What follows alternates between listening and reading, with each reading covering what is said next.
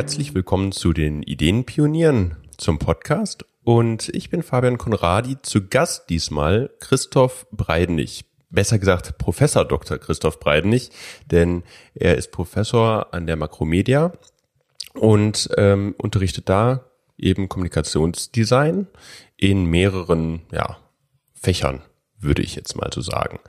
Ähm, hat aber noch ein bisschen was anderes auf dem Kasten und darüber werden wir heute auch sprechen. Hallo Christoph. Hallo. Hi. Wir haben ja gerade überlegt, was, worüber könnten wir eigentlich sprechen, weil du bist eine Person, die hat so viel auf dem Kasten und hat so viel schon erlebt, ist so verhaftet in der Kunst, Design und Theoretikerschiene, ähm, was aber auch wiederum auf die Praxis sich zurückführt. Da haben wir gesagt, beginnen wir einfach mal mit deinem Leben, warum du das machst, was du jetzt machst. Und dazu ist natürlich erstmal wichtig, was machst du gerade eigentlich? Naja, dafür brauchen wir schon ein bisschen länger als äh, hier diese Podcast, dieses Podcast-Format. Es ist ja meistens so, dass man da in Sachen reinrutscht, die so nicht geplant waren, äh, bis zum, ja, bis zu so einem Lebensalter von von von 16, 17 wird ja immer alles ist alles vorgegeben man geht zur Schule und äh, dann entdeckt man irgendwelche Dinge, die man vielleicht besser kann als andere. Es war bei mir immer das visuelle Arbeiten.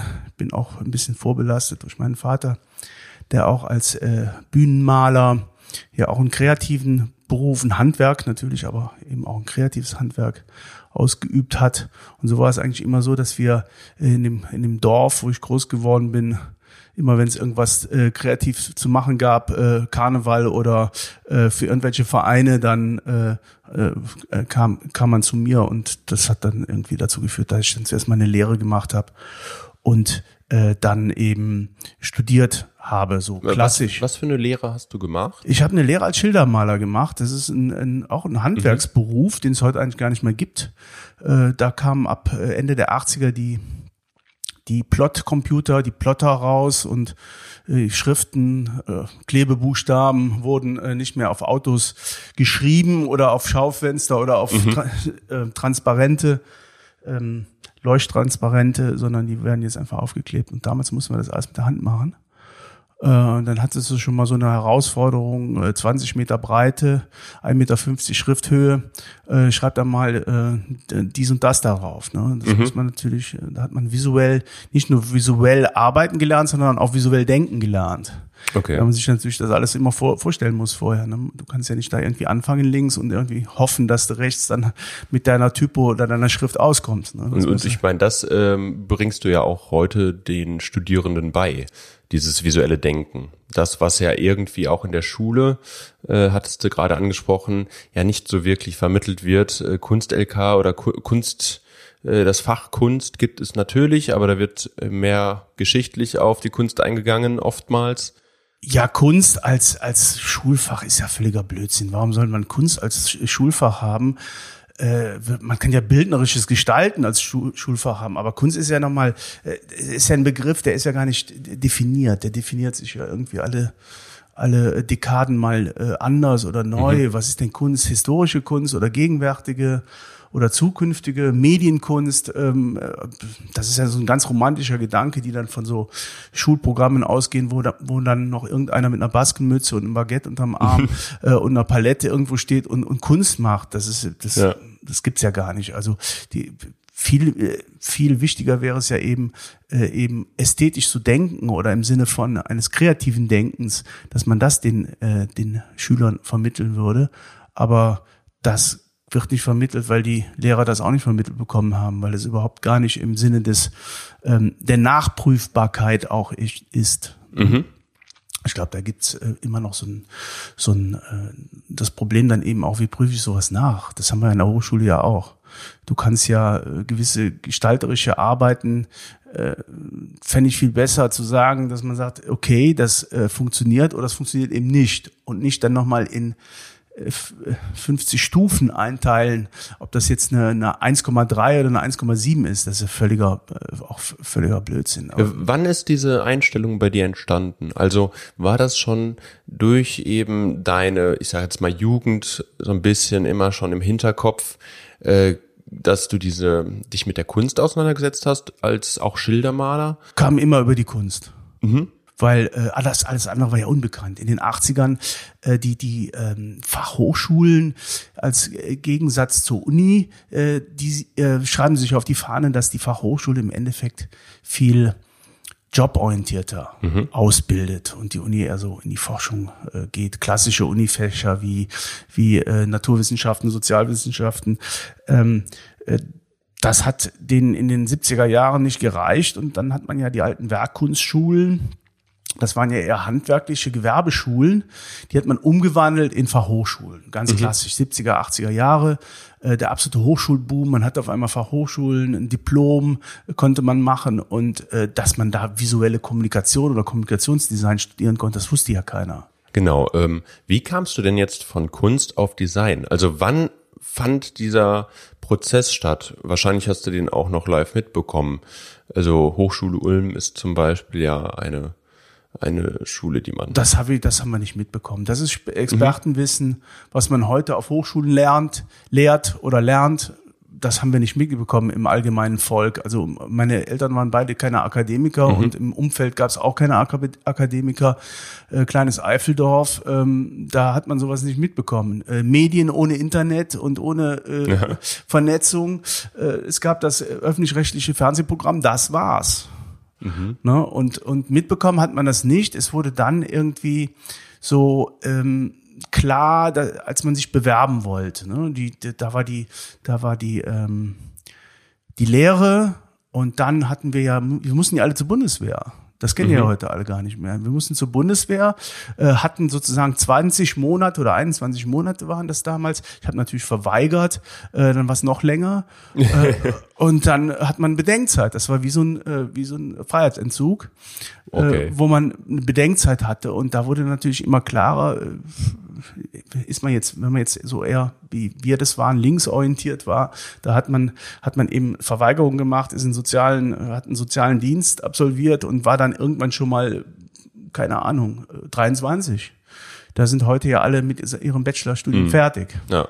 Manche schon mit dem Masterstudium. Mhm, stimmt. Ob und das gut ist oder nicht. Ne? Das ist einmal dahingestellt. Und dann hast du ähm, also am Schluss des Tages bist du älter einfach und dann äh, kamen so die ersten Ausstellungen, dann Kunst, toll, man ist rumgereist so ein bisschen nach, kann mich erinnern, meine erste Ausstellung war in Amsterdam, äh, Keith Haring, äh, ganz mhm. in den 80ern, ähm, äh, frühe 80er und dann wurde das immer klarer und dann hat man auf einmal gemerkt, als man sich bewerben wollte, äh, ich habe mich natürlich auch als Kunstakademien beworben, was ja völliger, völlig hirnrissig ist. Mhm. Wo, woher sollen denn die Arbeiten kommen, die da, die an der Kunstakademie angenommen werden? Ähm, dann hat man gemerkt, dass dann eben diese Fachhochschulen diese Designstudiengänge angeboten haben, wobei wir überhaupt nicht klar war, was Kommunikationsdesign ist. Genau, und äh, würdest du jetzt sagen, ähm, das ist klar, was Kommunikationsdesign ist? Also Nein. mir kommt es manchmal so vor, wenn ich darüber spreche, äh, es ist schon ziemlich äh, weit gefächert. Ja, der, der Begriff T-shaped Education ist bei mir dann immer auch noch im Kopf verhaftet dafür. Ähm, das heißt eben, dass man sich auf eine Sache spezialisiert, aber generell einen breiten Blick auf die Welt hat oder jetzt mal auch auf Fähigkeiten hat, die vielleicht nicht gerade alle spezialisiert sind. Ja, dadurch entsteht ja das T. Mit Lukas Thum haben wir da auch mal drüber gesprochen. Ähm, und da ist die Frage, wie würdest du das definieren jetzt? Na, die Hochschulen definieren das. Mhm. Also du kannst, äh, du kannst dir verschiedene Hochschulen anschauen die sind ja jetzt über diese Bachelor- und Masterstudienprogramme alle äh, genötigt, die Curricula anzugleichen, zumindestens von dem Workload das ist ja nicht mehr so wie wir früher. Wir sind da hingegangen und irgendwann ist dunkel geworden, dann sind wir wieder nach Hause gegangen. Mhm. Ähm, das ist ja heute total verschult. Äh, da gibt's Programme, die kann man sich durchlesen. Da steht drin, was Kommunikationsdesign ist. Mhm. Oder was ist Mediendesign. Wir haben jetzt an der Hochschule Makromedia haben wir jetzt zwei Studienrichtungen. Die eine heißt Mediendesign, die andere heißt Kommunikationsdesign. Was ist der Unterschied? Das frage ich mich auch. Ja, ich auch. naja, Kommunikationsdesign ist dann doch eher so die die, die tiefere, die, die nicht technischere, sondern die, die, die Sicht auf die Dinge, wie Kommunikation eben in die Welt kommt, sprich durch Worte, Typografie, durch Bilder, Fotografie, Filmen oder eben durch, ähm, durch äh, Animationen, äh, Erklärung, Storytelling Orientierung, Zeichen, Semiotik. Äh, das ist so das Kommunikationsdesign. So praxisorientierte Kommunikationswissenschaft? Kommunikationswissenschaft würde ich nicht sagen. Also da wäre mhm. ich, ja gut, praxisorientiert ist wieder, ja, so könnte man es vielleicht dann doch ähm, behilfsmäßig. Ja, so, könnte man sich behelfen. Aber Kommunikationswissenschaft ist ja ganz stark auch auch eine, eine empirische Sozialforschung. Äh, das ja. ist ja im Kommunikationsdesign findet fast nicht statt. Aber die, die Unterschied zum Mediendesign ist dann doch klar, dass das natürlich beim Mediendesign eher auf die technischen Konfigurationen. Ah, okay. Ne? Also du hast ja heute ähm, äh, oder, oder klassisch ist da Print, Interface und, und mhm. Bewegtbild. Das wären so die drei klassischen Sachen. Wenn man jetzt heute an, an Sprachsteuerung denkt, an KI denkt, an, an äh, 3D-Druck, an diese ganzen Sachen, dann ist ja Mediendesign, äh, das erfindet sich alle drei, vier, fünf Jahre neu. Also in meinem 30-jährigen Tätigkeit jetzt äh, alle fünf Jahre ist es total anders. Was ja auch spannend ist an dem ganzen Bereich. Ja, du brauchst aber dann äh, bei T-Shaped, mhm. musst dir auch den T-Balken, den, den äh, senkrechten T-Balken, den musst du ja auch bespielen. Das kannst du natürlich nicht mehr. Mhm. Du kannst das nicht, du bist, äh, da brauchst du wieder deine Spezialisten. Du brauchst für jedes, für jedes Gewerk dann im, am Ende des Tages, ich sag jetzt nochmal, äh, Sounddesign Ne, eine Sache, die, die jetzt über, äh, wie, wie ist so eine gendergerechte Sprache auf so einem, auf so einer Alexa, wie funktioniert sowas? Mhm. Das sind ja Sachen, das, das, das können ja nur drei Leute. Das mhm. ist ja total spezialisiert. Aber das wäre dann eben, du brauchst die Spezialisten, also es kommt wieder auf ein Netzwerk an, was du dann auch gerade für so eine Hochschule brauchst, bei Dozenten. Mhm. Du brauchst ein großes Netzwerk, äh, um diese, dieses T-Shaped überhaupt gewährleisten zu können. Das breite Wissen, das generalistische Wissen ist ja das Wissen eher so, du denkst vom Problem her und nicht von dem, vom Medium, wie, wie du es löst. Mhm. Also Probleme heißt, du musst die Probleme jetzt erstmal erkennen. Ne? Wenn man im ersten Semester fragt, äh, was habt ihr für Probleme, dann äh, kommt nichts. Genau das äh, merke ich ja auch, dass das ziemlich schwierig ist, wenn man halt aus der Schule kommt mhm. dass man eben dieses Denken hat, oh, warte mal, jetzt muss ich selbst entdecken, was ich als Problem erstens sehe, was viel mit Selbstreflexion ja auch zu tun hat. Zweitens mit einer, ich sag jetzt mal, sozialen Verantwortung vielleicht. Das ist jetzt vielleicht ein bisschen überladen, der Begriff manchmal, aber ich denke, das passt da ganz gut zu. Und drittens zu sagen, okay, ich mache jetzt eine von mehreren Lösungen. Mhm. Also es gibt ja x Lösungen mhm. ja, und äh, ein Problem in dem genau. Sinne. Ja. Was auch sehr unscharf ist. Deswegen äh, gibt es ja diesen Begriff Wicked Problems. Genau, Probleme, die sich nicht lösen lassen, äh, aber natürlich Probleme, die sich für eine Zeit lösen lassen. Ich kann über die, wenn man es ein ganz einfaches Beispiel ausmacht, das iPhone hat ein, äh, die Welt verändert, es hat die Gesten verändert, es hat, es hat ja nicht nur die Technik verändert, mhm. sondern es hat ja die Menschen verändert. Und äh, das war natürlich ein Kommunikationsding, was mindestens mal drei, vier, fünf Leitindustrien zerstört hat. Man denke nur an die Musikindustrie. Mhm. Ähm, durch ein, ja, in Anführungszeichen Telefon. Ja. Und ähm, das hat äh, so weitreichende Folgen, ähm, dass natürlich dieses Problem der Kommunikation zuerst mal gelöst war. Man konnte viel, äh, man konnte ganz anders und, und mehr und qualitativ anders kommunizieren. Aber das ist natürlich jetzt nicht für immer gelöst. Das ist ja nicht wie in der Naturwissenschaft. Wenn, wenn ich die Zahl Pi entdeckt habe, dann ist die entdeckt für immer. Mhm. Aber das, äh, das Kommunikationsproblem, äh, also alle menschlichen Probleme sind ja Wicked Problems, äh, ist ja mit einem iPhone nicht gelöst. Dann geht's jetzt, man merkt ja, die anderen, die werden alle besser.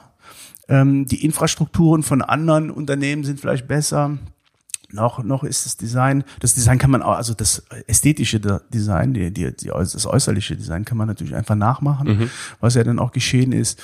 Und dann äh, ist die Frage, wie lange das noch besser ist, wenn man äh, überlegt, dass man sich vielleicht in 50 Jahren darüber totlacht, dass man mit solchen Dingern in der Hosentasche rumgelaufen ist. Mhm. Das ist ja wie, das ist ja wie Postkutschen. Ja, also klar, jetzt denken wir, wir sind halt schon fast an einem Zenit angekommen und 50 Jahre weiter ähm, befinden wir uns jetzt eigentlich fast schon im Mittelalter, wenn es um diese diesen Fortschritt geht. Ja, das ist ja eine, ist ja auch eine Methodik, äh, die ich sehr liebe, dass man äh, einfach in die Historie guckt und schaut, was da passiert ist. Da wird einem ja sofort klar, dass die Probleme nie gelöst wurden. Mhm. Es gibt halt unendlich viele Erfindungen, äh, Millionen Verbesserungen von irgendwas, aber es gibt kein einziges Problem, was jemals gelöst worden ist. Ähm, du hattest gerade davon erzählt, dass ähm, ein Netzwerk ziemlich wichtig ist. Ähm, eben auch, um diese T-Shaped Education irgendwie zu ermöglichen, möglich zu machen, damit Absolut. man diese Spezialisten auch hat. Ähm, wie versuchst du oder wie schaffst du es da up to date zu bleiben? Weil äh, die Welt, die verändert sich ja rapide, gerade wenn man in diesem Bildungssektor ist, was immer mit der Gegenwart eigentlich handelt. Absolut, du kannst ja nie, du kannst nicht alles wissen, du kannst nur ein, ein ganz kleines Bruchteil äh, wissen. Ähm, ich habe das ja bei, ich habe ja bei Barzon Brock studiert, der hat uns ja von vornherein äh, das genauso beigebracht, dass das Wichtigste, äh, was du wissen musst, äh, ist ja das, was du nicht weißt. Also, dass du filterst. Du, du musst ja zuerst mal wissen, was du wissen willst. Und dadurch ist ja natürlich alles, was du nicht liest und nicht dir aneignest, ja viel, viel wichtiger als das, was du dir aneignest. Das heißt, wenn du jetzt seit der Goethe-Zeit, äh, zur Goethe-Zeit konnte man noch alles lesen, was in Europa an Wissen existierte. Dann eben nach äh, im 19. Jahrhundert äh, eben nicht mehr und es wird täglich, sekündlich äh, so viel mehr, dass ich zuerst einmal wissen muss, was ich rezipieren muss und was ich ähm, was ich mir aussuche von diesem ganzen Wust von Informationen. Und da sind die Filter natürlich die wichtigsten. Das ist, äh, das ist absolut klar. Das ist ähm, ganz wichtig, dass du weißt, was du liest und was du nicht liest. Das ist entscheidend. Ähm, und jetzt liest du ja nicht nur, also ich meine, du machst ja auch, auch außerhalb der Genau. Uni. Technisch kann ich da nicht mehr mit, also technisch wird es immer so sein, dass du deine, deine Kerntechniken, wie jetzt bei mir ist es halt Typografie und, und Gestaltung, Grundlagengestaltung und, und äh, Illustration, Malerei und solche Sachen, äh, da bin ich up to date, auch mit Technik, mit Software und mit, mit solchen Dingen natürlich, klar. Aber wenn es alle, wenn es jetzt weiter in Animation geht und solche Dinge, äh, 3D, Rendering, Modeling, äh, VFX, da kann ich überhaupt gar nichts. Äh, da kann ich nur mit einem mit einem äh, Netzwerk agieren. Und, und ähm, wenn, wenn wir mal auf so das außerhalb der Uni gehen, also äh, du als Professor bist ja, ich jetzt mal, Bildungsbeauftragter. Ähm, was machst du aber nebenher? Naja, die Fachhochschulen, die stellen ja Leute als Professor nur dann ein, wenn sie ein Werk vorzuweisen haben. Das ist ja das, das Entscheidende. Das ist bei uns natürlich in den kreativen Studiengängen immer irgendein ein visuelles Werk. Du sollst ja aus der Praxis kommen. Fachhochschule, das ist ja nicht so wie ein Uniprof, der nur liest, nur forscht und nur schreibt, äh, sondern Fachhochschule heißt ja eben, du, irgendetwas kannst du. Und du sollst es auch während deiner Professorenschaft, deswegen haben ja sehr viele auch noch eine halbe Professur, dann eben auch weiter ausüben, damit du das auch vermitteln kannst, damit du nicht irgendwo stehen bleibst und dann äh, 30 Jahre lang da vor dich hin, äh, äh, vor, vor dich hin äh, simmerst, äh, sondern dass du auch äh, up to date bleibst. Ich habe das ja immer so gemacht, dass mir, dass das, was mich interessiert war, immer die Schnittstelle zwischen dem digitalen und dem analogen war. Äh, äh, da damals, ich habe das ja voll, ich bin ja die Generation, vielleicht die älteste Generation, die den digitalen Wandel komplett mitbekommen hat. Also sprich, äh, ab meinem ersten, in, in meinem ersten Semester, Ende der 80er, wurden, äh, kamen Macs an die, an die Unis. Also ich bin vielleicht derjenige, der wirklich von, von Anfang an dabei war. Die ersten Jahre ist überhaupt nichts passiert, weil keiner damit umgehen konnte. Ne? Und dann kamen die ersten Nerds, die haben sich damit beschäftigt. Und äh, somit bin ich ja komplett vom Analogen ins Digitale, die ganze, den ganzen Umbruch komplett miterlebt. Also ein bewusster Umbruch. Absolut, ja. Und dann äh, 1991 meinen ersten Mac gehabt. Ähm, und das ist, ist natürlich eine, das ist, ist der absolute Wahnsinn, äh, wenn man sich vorstellt, wie wir damals gearbeitet haben und wie die Leute heute arbeiten. Die sind ja von, von ihren Skills, äh, die können sich ja innerhalb von zwei Tagen, drei Tagen Skills aneignen, wofür wir Monate gebraucht haben. Ja. Das ist, äh, Die Geschwindigkeit hat sich auf jeden Fall erhöht. naja, und die Möglichkeiten äh, der, der, der, der Spezialisierung haben sich, äh, du kannst dich ja für alles heute, du kannst ja eine Nischen besetzen, die, es gibt ja Millionen Nischen, die es alle vor zehn Jahren schon nicht mehr gab.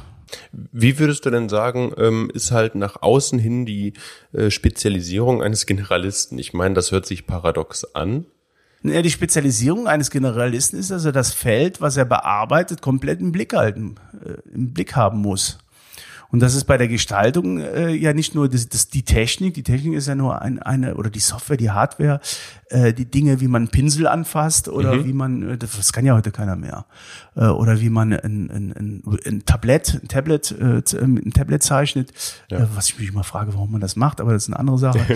ähm, dass, äh, dass man das, das ist ja nicht nur das. Es sind ja die, die sozialen Komponenten spielen eine Rolle, die theoretischen Komponenten, die methodischen Komponenten, die prozessorientierten. Es ist ja ein, ein Riesenfeld. Das muss halt alles im Blick halten.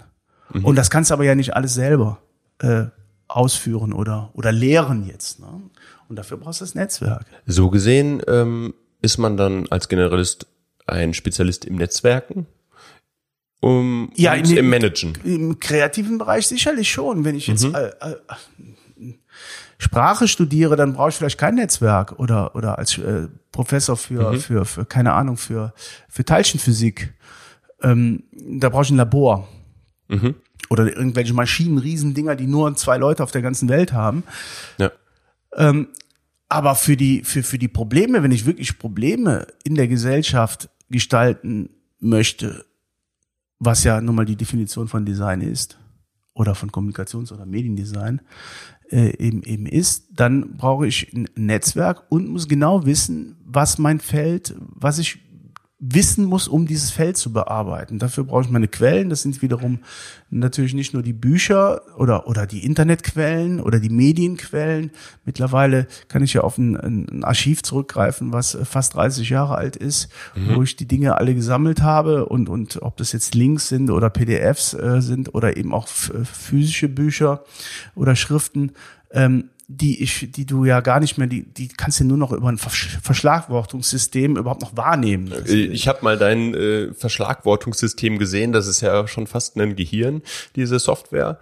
Ja, ja, es ist, es ist immer die Frage, wie macht man das? Und wann fang, fängt man an und was, was will man damit überhaupt? Mhm. Äh, keine Ahnung. Wenn du dich nicht auf Sachen einlässt, wo du nicht weißt, was du willst damit, dann äh, hast du keine Chance.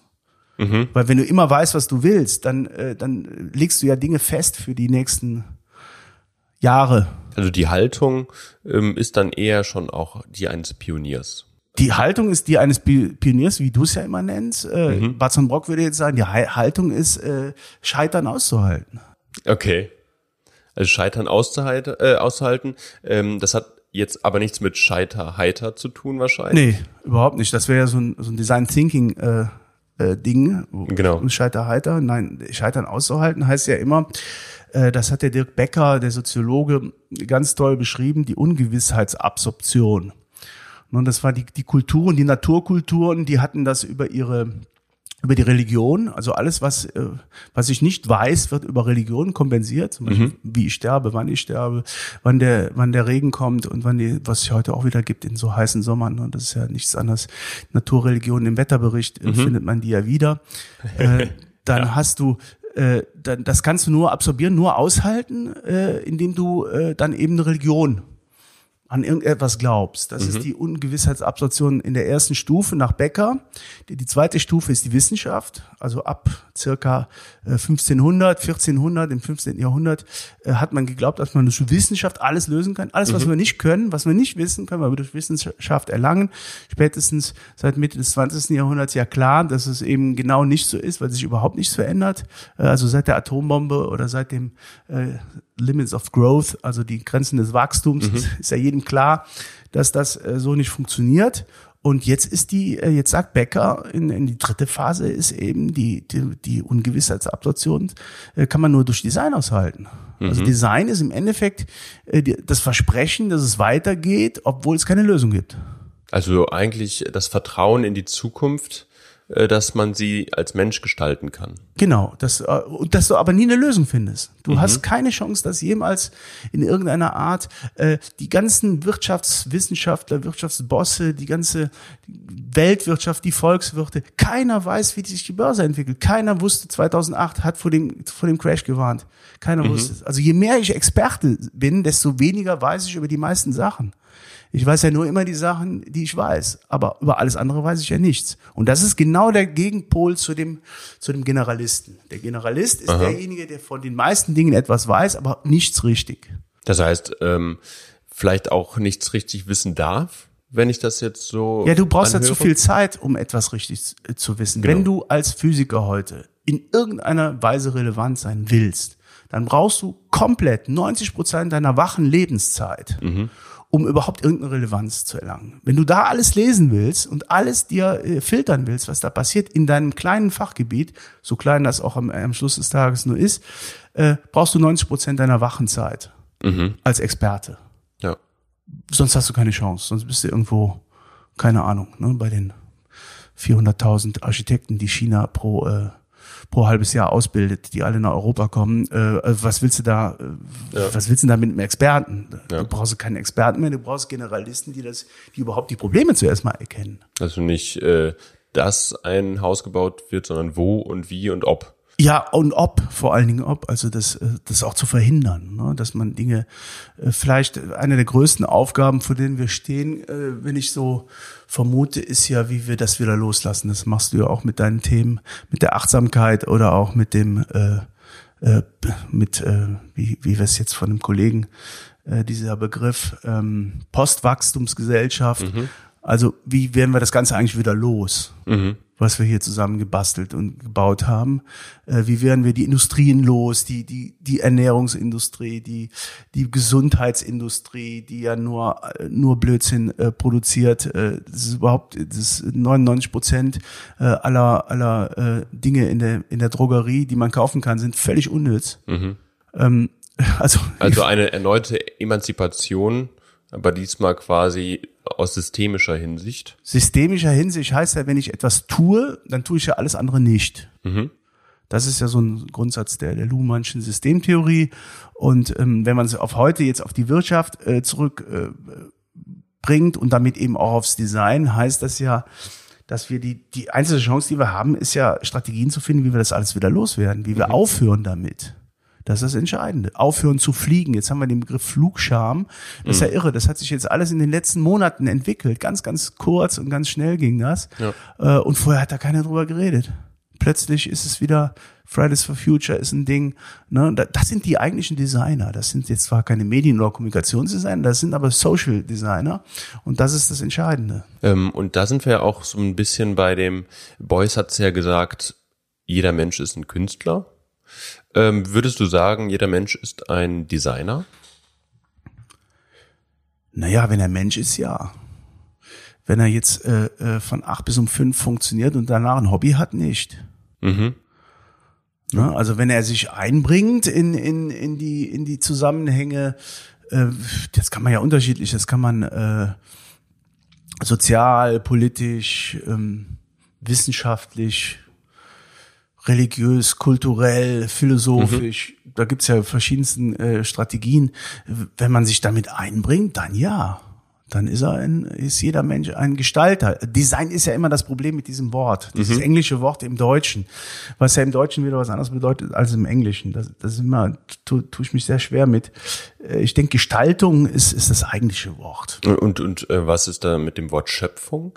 Äh, Schöpfer? Ja, Schöpfung wäre ja dann Kreation und, und das wäre wieder Kreativität. Und dann haben wir natürlich auch wieder so ein, so ein komisches Wort, was im Alltag ja ganz anders benutzt wird als im äh, jetzt zum Beispiel in den Sozialwissenschaften. Andreas, Reckwitz, äh, Andreas Reckwitz hat das ja beschrieben in seinen, in seinen Büchern, äh, dass Kreativität ja, das ist ein Imperativ. Ne? Ich muss heute kreativ sein. Wenn, sich als Haus, wenn du dich als Hausmeister bewirbst und dein, dein äh, Arbeitgeber sagt dir, sind Sie kreativ? Und du sagst, nein, auf keinen Fall, hast keine Chance als Hausmeister. Ja. Ne? Oder als Busfahrer oder als äh, äh, Ladenverkäuferin. Du, du musst heute kreativ sein, das ist ein Imperativ. Was, was auch komisch ist, weil was heißt kreativ sein? Denn ähm, ich würde sagen, äh, jemand ist auch kreativ, der äh, sehr kreativ mit eben Problemen umgeht, sie zu lösen ähm, oder irgendwie Optimierungen erzeugt, sei es bei zum Beispiel im Gartenbau, ja, Klar. Landschaftsbau, dann äh, ist die Erde nicht gut bestellt, dann können da die Blumen eigentlich nicht drauf wachsen, so. Und dann sagt er, ja gut, dann brauchen wir die, die und die Erde und da streuseln wir noch ein bisschen Stein rein. Ich finde, so jemand ist hochkreativ. Na klar. Nur das, und das ist ja bei diesen Vorstellungsgesprächen, sind sie kreativ, ist ja eigentlich eine komische Frage, weil Ja, meiner so Meinung nach jeder das sein so kann. eine Folklore-Frage, so eine Romantikfrage ist das, ne? Kreativ, man muss, also kreativ ist so ein bisschen, bist du auch lieb, bist du auch nett zu den Leuten, so, so, so nach dem, äh, die Fridays for Futures, äh, die Beginner davon, die sind kreativ. Absolut. Das ist eine, das ist, das ist, eine, eine absolut kreative, äh, äh, Geschichte. Kreativ bedeutet zuerst ja auch mal innovativ. Und, und das gab's ja vor dem, vor der Moderne, also vor 1870, 1880, äh, gab's ja überhaupt keinen Grund, etwas zu erneuern. Warum? Man hat die Stile immer nur kopiert, man hatte sich immer an, an, an feste Regeln gehalten, die ganzen Kreativen, also quasi Kreativen, die, die mit Pinsel und Farbe gearbeitet haben, haben ihren Meister nachgemacht. Und dann bis dann irgendwie seit 1860 dann die ersten modernen äh, eben ausgeschwenkt sind und etwas gemacht haben, was es vorher nicht gab. Dann würde man sagen, Kreativität ist Innovation. Und das äh, hat sich dann von der Kunst eben auf heute, auf jeden, auf jeden Bäcker und auf jeden ähm, ähm, keine Ahnung, auf jeden, jeden Beruf niedergeschlagen. ne? Also seit 1860 bis heute kann man sagen, Kreativität zuerst in der Elite, das waren die Künstler, dann vielleicht noch die Lebensreformer um 1900, die ersten FKK-Bewegungen, die, die Müsli-Generation, die, wie hießen die damals, die Kohl- Kohlrabi-Philosophen, ähm, die ersten Gesundheitsapostel und sowas, das waren die, die Kreativen der- der Jahrhundertwende und dann geht es immer weiter, immer weiter, immer weiter, bis heute jedes Schulkind, jeder, jeder Kindergärtner muss heute kreativ sein. Was da so ein bisschen, finde ich, die ganze Zeit auch mitschwingt bei dem Thema Kreativität, Design. Ähm, was mache ich eigentlich? Ne? Spezialist, Generalist. Ähm, irgendwo möchte, muss ich mich ja für etwas entscheiden als Mensch. Genau. Das heißt, ich äh, bin ich achtsam oder kümmere ich mich darum, achtsam zu sein? Heißt, setze ich mich mit dem Thema auseinander? Ja oder nein? Setze ich mich mit dem Thema auseinander, ob ich eine Kreativität habe, die ich für mich entdecke? Ja oder nein? Das sind ja alles Entscheidungen, die ich durch diese heutige Informationsexplosion äh, ja eigentlich total mir entgegengeworfen wird. Ja, das nichts anderes als die Dialektik der Aufklärung. Ja. Du musst Entscheidungen treffen, weil du frei bist. Oder wir. Also wir beide sind jetzt wirklich welche, die auch Entscheidungen getroffen haben in ihrem Leben. Äh, das musstest du im 19. Jahrhundert nicht. Du hast geerbt. Du musst ja heute auch noch nicht mehr. Wenn du heute erbst, dann brauchst du einfach, und irgendeinem gehört das ja alles, was da draußen rumsteht. Das heißt, äh, heute gibt es eine riesengroße, äh, eine riesengroße Gruppe von Menschen, die erben. Die müssen überhaupt keine Entscheidung treffen. Dann gibt's die, die, äh, die, die, die Leute, die eben im Sinne dessen, dass sie etwas übernehmen, was vorher durch ihre Eltern oder durch wen produziert wurde, äh, das dann weiterführen. Ist ja dann nicht erben, sondern ist eher so, so ich trete in die Fußstapfen mäßig. Dann würde man auch sagen, die brauchen keine Entscheidung. Die haben eine Entscheidung dann einmal getroffen und dann ist es das. Ähm, wenn du deinen Bauernhof weiterführst oder dein, dein, dein, dein Erdbeermarmelade weiter so einmachst wie deine Vorfahren, und dann sind diejenigen, also die Aufklärungen, die uns zu freien Menschen gemacht haben, die Entscheidungen treffen. Und dann wird es natürlich schwierig. Ne? Dann gibt's dann äh, den, den guten Berater und den schlechten Berater. Dann gibt's ganz viele Leute, die überhaupt keine Ahnung von irgendwas haben, aber das behaupten sie hätten und so weiter und so weiter. Dann wird's echt schwierig. Und dann muss man, äh, das kann man nur in dem, also meiner Meinung nach nur in einer, in einer Ausbildung oder in einem Studium rausfinden. Und äh, würdest du sagen, dass halt gerade ein Generalist, so wie ein Kommunikationsdesigner, ähm, diese Entscheidungen auch für andere, also die sie anleiten kann, wieder Entscheidungen zu treffen? Naja, ein Kommunikations, da, da würde ich zwischen zwei Arten von, von, äh, von Designern sprechen. Der eine ist eher so der Produkt, Produktionsdesigner, der, der, der setzt um. Ne? Das ist also nach einem Bachelor, also ein Bachelorstudium im Kommunikationsdesign heißt eigentlich, du bist nachher befähigt. Früher hat man das Geselle genannt.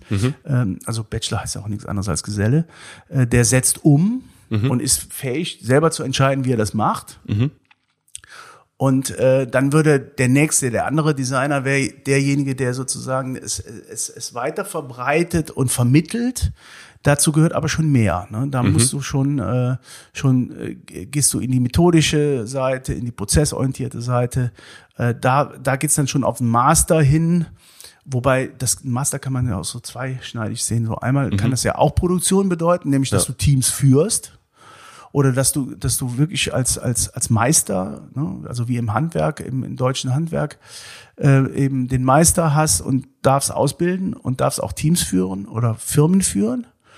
Und der der andere Master ist vielleicht derjenige, der wirklich in die Forschung geht oder in die Bildung oder in die in die Vermittlung. Mhm. Das sind so zwei Spielarten.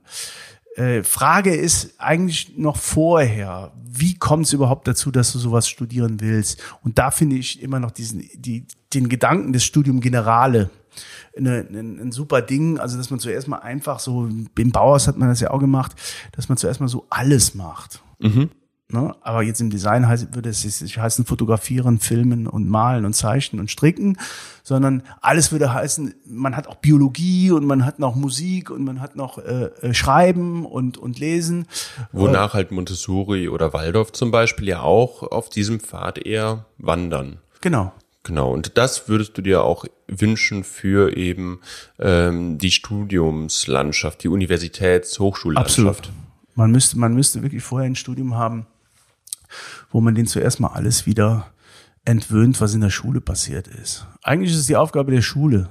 Mhm. Aber die machen es nicht. Ja. Ne? Und, und da kommt es ja jetzt auch wieder, äh, gerade gestern gehört, wieder die Privatschulen, also jetzt nicht die Hochschulen, sondern die Privatschulen, die im Moment einen Wahnsinnsboom erleben. Äh, ist natürlich auch eine Chance von mhm. denen, von denen wiederum. Dann, dann stehen wir wieder von einer Zweiklassengesellschaft und dann wird's wieder schwierig. Also auch das hat wieder, zieht wieder so einen Rattenschwanz nach sich. Interessant. Ähm, gibt es etwas äh, noch von dir, ähm, was du auf jeden Fall irgendwie noch dem Einzelnen vielleicht mitgeben möchtest, gerade wenn es darum geht, ähm, Entscheidungen treffen oder mal die Kreativität ausleben oder ähm, ja einfach mal auch Dinge vielleicht angehen, die man sonst nicht angehen würde, die, die einem vielleicht die Angst nimmt vor neuen Entscheidungen. Naja, man kann sich mal überlegen, was macht man denn so, wenn man äh, freie Entscheidungen treffen kann. Ne? Also wenn, äh, wenn, wenn man ähm, in, in, in Köln lebt und sich mal überhaupt überlegt, wo, was ist das Köln? Wo, wo mhm. wodurch zeichnet sich das aus? Was mache ich eigentlich an so einem Ort, wenn ich jetzt nicht arbeite zum Beispiel mhm. oder wenn ich jetzt nicht schlafe? Ne? Wie, wie äh, einfach mal die Augen aufmachen. Also die Augen aufzumachen, das sind so, so diese Metapher der Fensterläden, die man so vorm Fenster hat. Und mhm. ich sehe das gerade bei jungen Leuten, aber das muss man auch wirklich zur Ehrenrettung sagen, die sind wirklich zu jung einfach im Bachelorstudium. Ja. Die sind einfach echt zu jung, wenn die äh, mal Anfang 20 sind und ein bisschen weiter vielleicht, man würde Anfang 20, mit, also mit 2, 23 den Bachelor anfangen und würde dann nachher dann gegebenenfalls den Master machen, dann wäre man dann Ende 20 oder mhm. Mitte, Ende 20. Ja. Das halte ich für, für gut. Äh, andererseits, wenn die mit 18 da auflaufen, dann wissen die wissen ja gar nichts. Also die die die sind sowas von unbedarft und äh, berufen sich dann auf so irgendeine Entscheidung, dass irgendein Kunstlehrer gesagt hat, äh, du kannst aber gut malen und äh, denken dann Design ist am nächsten an diesem gut malen dran und deswegen studiere ich das jetzt. Ähm, das ist jetzt das Problem, das ist jetzt ein bisschen äh, sehr spitz auf dieses Problem äh, formuliert, aber für andere Leute gilt es genauso. Äh, einfach mal rumgucken, was geht hier überhaupt ab? Also die Ideen, äh, die, die, die Findung von, ich sage mal, sich selbst und Ideen zu äh, ja, generieren, ja. zu entwickeln. Sich einfach mal bewusst zu machen, was tue ich, wenn ich nicht schlafe oder arbeite? Mhm. Was tue ich da? Mache ich Sport oder gehe ich ins Schwimmbad oder äh, war schon mal im Museum? Mhm. Wir sind hier direkt neben dem Kölner Stadtmuseum. Ähm, ja. Und da vorne steht noch die Wölfin, die römische Wölfin. Äh, da stellen sich ja also die Fragen, warum ist das so? Ist das da alles zufällig hingela hingelangt oder mhm. gibt es da irgendwie eine Idee dahinter? Warum, warum sind die Sachen so, wie sie sind? Also die Neugier ist total wichtig. Äh, dazu gehören natürlich auch äh, Dinge wie Unterhaltung, klar, also ich sag mal Kneipen und, mhm. und, und Konzerte. Und aber äh, ist es, äh, renne ich da einem Mainstream hinterher oder habe ich vielleicht mal eine eigene Idee, wo ich hingehen könnte, obwohl da nur drei Leute sind? Ja. Das ist das, was ich auf jeden Fall jedem rate. Und da ähm, dafür gibt's auch Anleitungen. Ne? Also das muss man auch teilweise, glaube ich, dass es so viele, dass eigentlich auch, auch äh, Professoren jetzt, also oder Dozenten, die müssten eigentlich auch viel mehr zum, äh, zum Anleiter werden, zum Vermittler werden dessen, ähm, äh, was Neugier produzieren könnte. Ja, also kein Frontalunterricht, würde ich jetzt mal sagen, in der Verbindung, ja, auch, in ne? einem Dialog schon auch Neugier schüren. Ja, Neugier schüren, äh, rumlaufen, durch die Stadt gehen. Äh, das hat Barth und Brock uns ja alle beigebracht, der generalistische Gestaltungswille. Also ich gehe rum und alles ist gestaltet. Du mhm. kannst die komplette Welt, jede Wolke bis hin zu jedem Atom unter dem Gesichtspunkt eines Gestalters sehen. Alles. Mhm. Das ist der generalistische Blick, der universalistische Blick. Und ähm, das einfach mal, das ist eine der wichtigsten, überhaupt der wichtigsten äh, Tätigkeiten im Sinne des der Ausbildung eines Gestalters. Das müssten aber Banker genauso machen. Mhm. Und, und alle anderen müssen das und Mediziner auch. Weil wir alles Gestalter sind. Ja, weil, ja, wenn sie gut sind, sind sie Gestalter. Ne? Ansonsten sind sie halt äh, Gehilfen des, äh, des, äh, der Wirtschaftsmächte, äh, Google, Facebook und, und so weiter. Wobei man dennoch halt mitgestaltet. Ja, ja, klar. Indem man, die pure Anwesenheit ist ja auch schon Gestaltung. Genau. Na, du kannst, äh, also ich glaube, dass wir das äh, super unterschätzen, auch äh, die ganzen äh, Vernetzungen, die die Medien, die Net Netflixisierung der Welt äh, mhm. mit mit dem ewig immer Gleichen äh, dass, dass, dass uns das äh, an vielen Stellen gar nicht bewusst ist, wie es uns betäubt. Also ich, ich manchmal vergleiche ich es so ein bisschen. Opium fürs Volk. Absolut. Ne? Oder auch so ein bisschen mit dem Nationalsozialismus, wobei mir das jetzt ein bisschen schwerfällt. Das kann man natürlich nicht vergleichen. Mhm. Aber die Betäubung, die dadurch stattfindet, ist uns überhaupt nicht klar. Die, die Betäubung des Mainstreams. Und die, ähm, die Narkotisierung, gerade auch von jungen Leuten, die sich sehr stark anfällig für solche Sachen sind, äh, Stichwort Games, mhm. ähm, da muss man total aufpassen. Also ich bin, äh, ich bin gespannt. Äh, die Achtsamkeitswelle wird immer größer, aber die andere, die Gegenwelle, die wird auch immer größer. Mhm. Äh, ob wir, wie, inwieweit es da in so eine Zweiklassengesellschaft geht. Also die einen, die, ich sage jetzt mal überspitzt erleuchtet sind und die anderen, die in ihrer Wolke bleiben. Ja, und, und, und wenn wir heute unsere Großväter, also meine Generation, äh, fragt, wie war das damals im Nationalsozialismus, was hast du gemacht? Und da wird einer sagen, ja, ich habe da mitgemacht, ja, dann wären wir alle höchst bestürzt. Was ist denn, wenn wir die heute in 50 Jahren fragen, wie war denn das damals mhm. in der äh, digitalen Vernetzung? Hast du da mitgemacht? So, äh, tagelang die gleichen Filme geguckt, mit den gleichen Plots und ja. den gleichen Effekten. Äh, kann man nicht so direkt vergleichen, sicherlich, aber äh, bin mir ziemlich sicher, dass, ähm, dass diese ganze Überwachung, diese Datensammlungen, die entstehen, die Big Data äh, Unternehmen, äh, die ja heute wie Amazon, wo es ja gar mhm. nicht klar ist, dass, dass es da gar nicht um Bestellen von Gütern geht, sondern dass es da um Datensammeln geht. Deshalb, das ist den meisten ja gar nicht klar, dass das mhm. wirklich ein, äh, nur über Augen offen, Augen öffnen geht. Ja, ja, das ähm, ist ein schöner ja, Abschluss eigentlich Augen auf. Augen auf und ähm, ja, ein bisschen mehr Achtsamkeit vielleicht walten lassen, aufmerksam vielleicht zu sein. Ja, das wäre zu wünschen. Sehr schön. Ja, vielen Dank, äh, Christoph, für dieses wirklich sehr interessante und sehr äh, ausladende Gespräch. Ja, sehr gerne. Und ähm, wir werden uns, denke ich mal, auch nochmal hören. Super. Also, auf Wiedersehen. Ciao. Tschüss.